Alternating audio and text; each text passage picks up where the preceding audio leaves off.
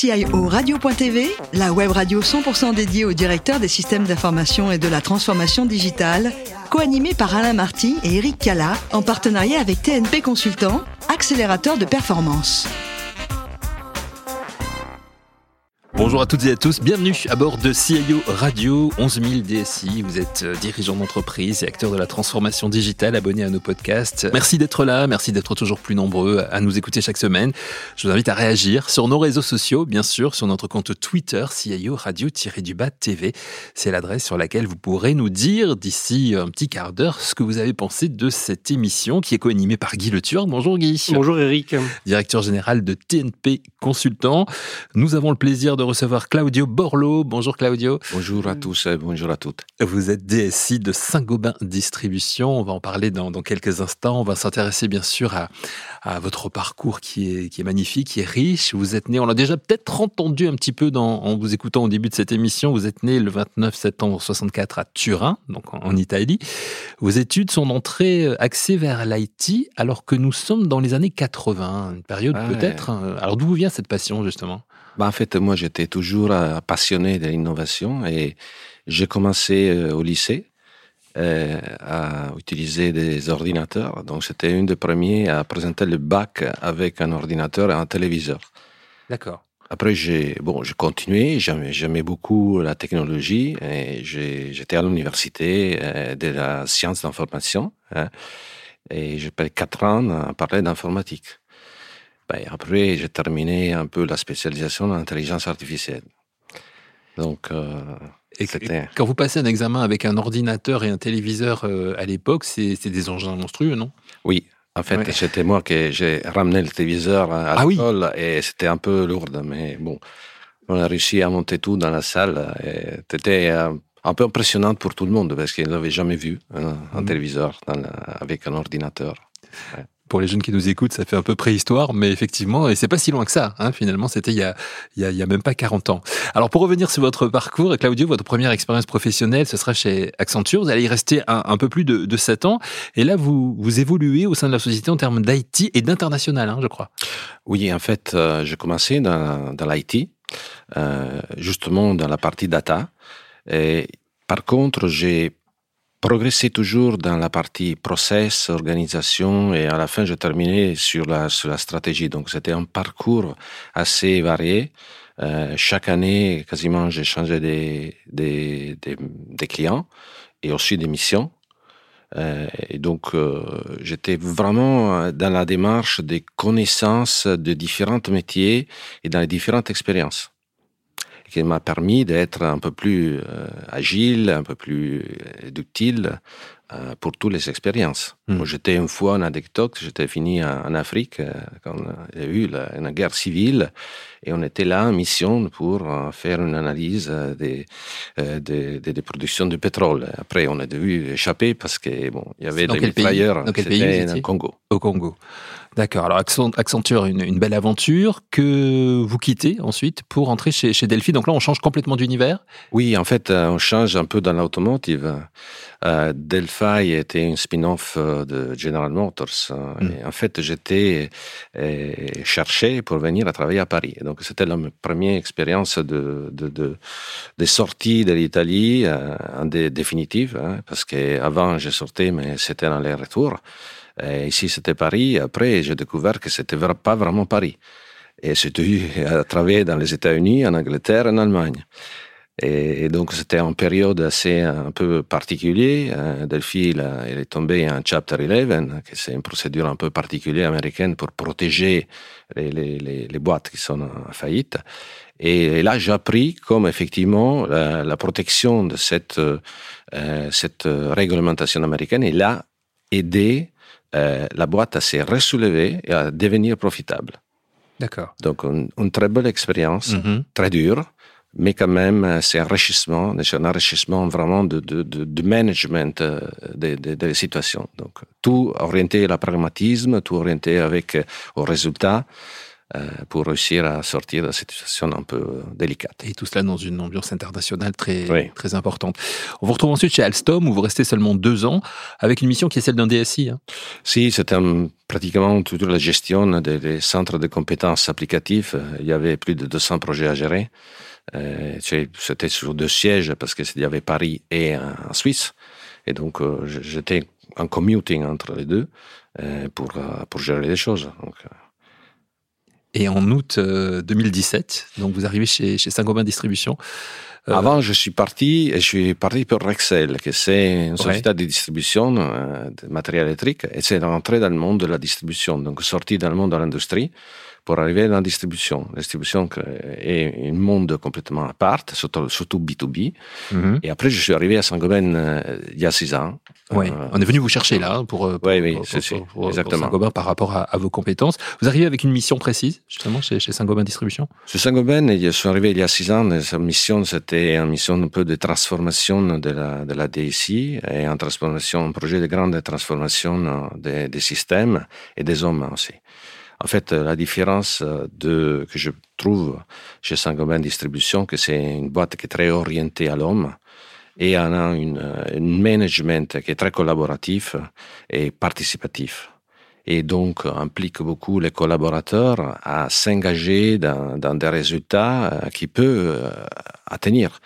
Donc il n'y a pas un management directif comme j'ai expérimenté dans les États-Unis, euh, qui permet donc de, tu as des objectifs, donc euh, tu dois mm. atteindre ça. De l'autre côté, c'est de dire qu'est-ce que tu peux faire, comment je peux t'accompagner et quels petits pas tu peux mettre en place pour résoudre le problème un aspect euh, managérial et, humain qui intéresse beaucoup Guy, euh, Guy Le Turc, je, je le sais. absolument, oui. Ouais, juste, juste un mot, Guy, avant, les, les chiffres importants de chez Saint-Gobain Distribution, je crois que vous êtes 23 euh, 000 collaborateurs en tout. 23 000, 9 millions 4 de chiffre d'affaires, 15 centres de distribution, 2000 agences sur le territoire français. Et après, on a plus de 400 000 clients, 2 millions de produits, donc c'est une 10 enseignes, et on a plus de 300 métiers en face de nous. Et à la DSI euh, proprement dite Vous êtes combien à la DSI On est 250 maintenant, plus des services qu'on utilise. Alors justement, la, la, mission de Saint-Gobain Distribution, c'est de rendre l'environnement de l'homme meilleur. Hmm. Make the home a better home. Alors justement, comment, on, comment on aborde euh, la DSI d'une entreprise dont la, mission est de rendre l'environnement de l'homme meilleur? Les Alors, grands enjeux euh, En fait, euh, Saint-Gobain Distribution, Saint Distribution fait partie des, des Saint-Gobain, qui est la, la, société mère. Et Saint-Gobain Distribution, il s'occupe de quoi? C'est de concevoir, de fabriquer, de distribuer des produits qui sont euh, bien pour l'homme.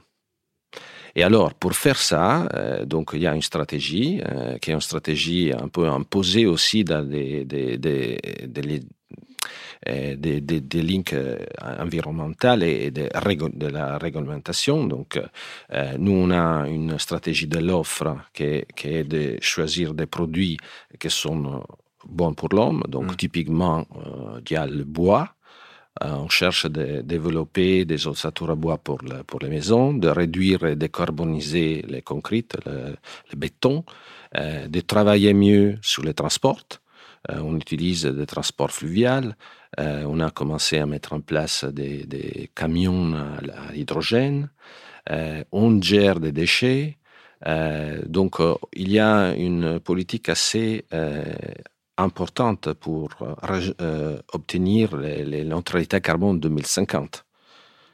Donc, l'IT, ils suivent. Mmh. nous, on travaille beaucoup sur comment on peut aider le métier pour digitaliser des process qui sont manuel, mais en même temps dispendieux. Donc, euh, on a réduit la, toute la facturation est devenue quasiment tout électronique. Donc, euh, on cherche d'optimiser les transports parce que le transport est un coût assez important pour nous, euh, notamment quand il y a les grands camions, les poids lourds.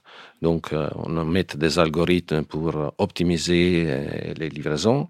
on cherche de gérer mieux notre produit et notre logistique circulaire. Donc, euh, on est un support du métier. D'un l'autre côté, pour l'IT, on cherche clairement d'utiliser toutes les sources euh, plus vertes, donc d'énergie. on recycle les, ordinateurs et on cherche d'optimiser notre, notre valeur métier avec le télétravail. On a une politique assez, euh, euh, comment je peux dire, 3 sur 5 de télétravail. On peut être flexible, ajouter des autres jours. Et donc, on réduit aussi pour la DSI et pour les personnes les temps de transport. 3 jours sur 5 de télétravail. Oui. Donc, ouais, c'est beaucoup, hein, c'est important. Par rapport aux autres sociétés qui font souvent 2 jours, donc c'est 3 jours. Vous, vous, insistiez, euh, Claudio, sur le, modèle de management, sur, sur, sur l'homme. Est-ce que vous avez développé effectivement des, des, des, des approches, des méthodologies, des, modèles alors, en, fait, en rapport avec euh, cette sensibilité? Alors, le, mon, mon, DG, il a lancé une, un grand projet de transformation, Ambition 2025, centré sur l'homme. Dans cette démarche, euh, tous les années, un exemple, on a une analyse de satisfaction de collaborateurs qui nous permet de trouver et de faire des process d'amélioration continue et de euh, rendre les collaborateurs satisfaits.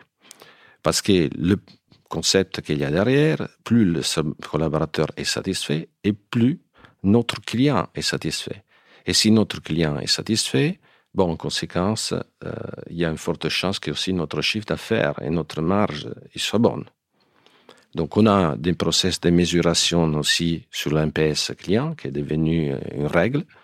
Et aussi, dans la DSI, tous nos projets ils sont mesurés en fonction de la satisfaction. Hmm.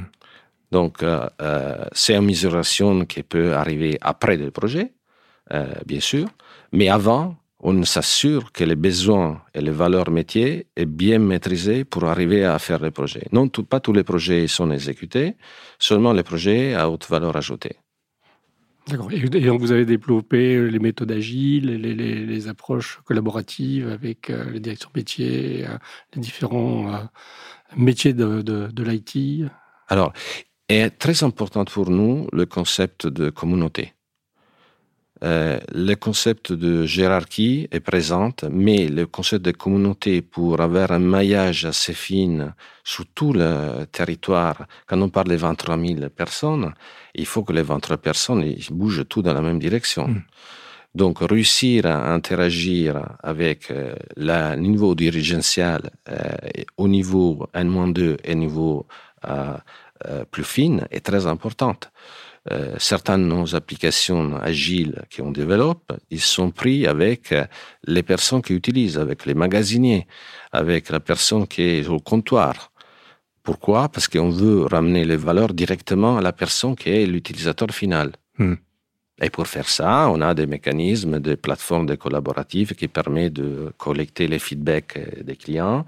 Euh, on suit l'MPS euh, en fonction des, des, des, projets, mais tous les années, on a aussi une analyse de la satisfaction de nos clients DSI qui vient fait, elle est faite et on se mesure en fonction de ce que nos clients disent. Alors, le groupe Sagoban avait connu il y a quelques années une grosse attaque euh, cyber. Hein. C'était, c'était euh, malheureusement euh, le cas. C'était connu. c'est, au moment où vous êtes arrivé, je crois d'ailleurs. En fait, je suis arrivé plus tard, mais en fait, dans toute la transformation de l'IT qu'il y a eu chez Saint-Gobain, bah, il y a eu une de, une des premières étapes, c'était la cybersécurité, la GDPR parce qu'il y a deux réglementations à, suivre et donc on a créé des, services pour ça qui n'existaient pas avant. Et donc il y a eu une grande démarche euh, de transformation avec les équipes pour réussir à, et aujourd'hui le service semble qu'il fonctionne. Euh, voilà, c'est bien. On voit que vous n'hésitez pas à vous mouiller, mais ça tombe bien parce que quand vous étiez euh, étudiant, vous faisiez partie de l'équipe nationale italienne de, natation. Donc ah oui. c'est quand même un vrai sportif. Hein. À, cette époque, euh, c'était quelle époque? Dans les années 80, 90 C'était entre 80 et 86. 80 et 86, avec quel palmarès? Ah ben, j'étais champion euh, de catégorie en Italie. Euh, bon, j'ai participé à les Jeux. Euh, j'étais dans la nationale, donc des natations italiennes. Et j'ai travaillé, j'allais à l'université, je faisais de la natation, donc Et, après, bon, je, suis rentré dans la police en plus. Pour votre service militaire, en fait, hein, oui, ça? deux ans avant de terminer l'université et, et, faisant de la natation aussi. Donc. Alors sportif un jour, sportif toujours. Quel sport vous pratiquez aujourd'hui pour, euh, ben, Je suis multisport. Donc il y a du, tennis, de natation, du ski. donc, et la plongée et la plongée, oui. Alors la plongée sous-marine, ça c'est vraiment votre, votre plus, plus belle passion. Quels sont les plus beaux sites sur lesquels vous avez plongé? Ben là, c'était les, je peux dire les mer Rouge. Les mer Rouge est sympa. Euh, il y a eu les, les Maldives et je sais qu'aussi les Caraïbes qui sont pas mal. Comme, euh, donc, euh, j'ai fait plus de 150 plongées et bon, j'espère que cette année de reprendre en Polynésie. Alors vous aimez les voyages, hein, ça on l'a compris. Hein, vous avez beaucoup voyagé pour le pour le, travail, vous avez beaucoup voyagé pour euh, les loisirs, pour euh, pour la plongée, euh, en famille, j'imagine aussi, puisque vous avez une épouse américaine. Vos enfants, ils s'y retrouvent dans tout ça. Vous êtes italien, votre femme est américaine, vous travaillez, vous vivez en France. je pense que mes enfants, ils ont eu un peu moment de, de, de ils ont eu un moment un peu difficile à s'organiser parce qu'en fait, ils comprenaient pas où ils étaient. Donc, euh, entre l'Italie, l'Amérique et les la France, c'est posé toujours la question euh, de où je suis ou qui je suis. euh, donc, mais c'était une belle expérience, donc multiculturelle et surtout de, de, compréhension des, des, des, besoins et des différentes cultures qui sont importantes. Parce que la culture française est différente de la culture italienne et la culture américaine. Mais tout cela est très enrichissant, bien évidemment. Très enrichissant, oui. C'est sur ces, jolis mots que l'on va conclure cette émission. Merci beaucoup, Claudio. Merci à vous pour. Euh, merci beaucoup. Merci, cher, cher Guy Le Turc. On se retrouvera la, semaine prochaine puisque c'est la fin de ce numéro de CIO Radio. Toute notre actualité, vous la retrouvez sur les comptes de Twitter et LinkedIn. Et donc, mercredi prochain à 14h, nous accueillerons un nouvel invité. Encore merci, Claudio. L'invité de la semaine de CIO Radio, une production B2B Radio.tv en partenariat avec TNP Consultant, accélérateur de performance.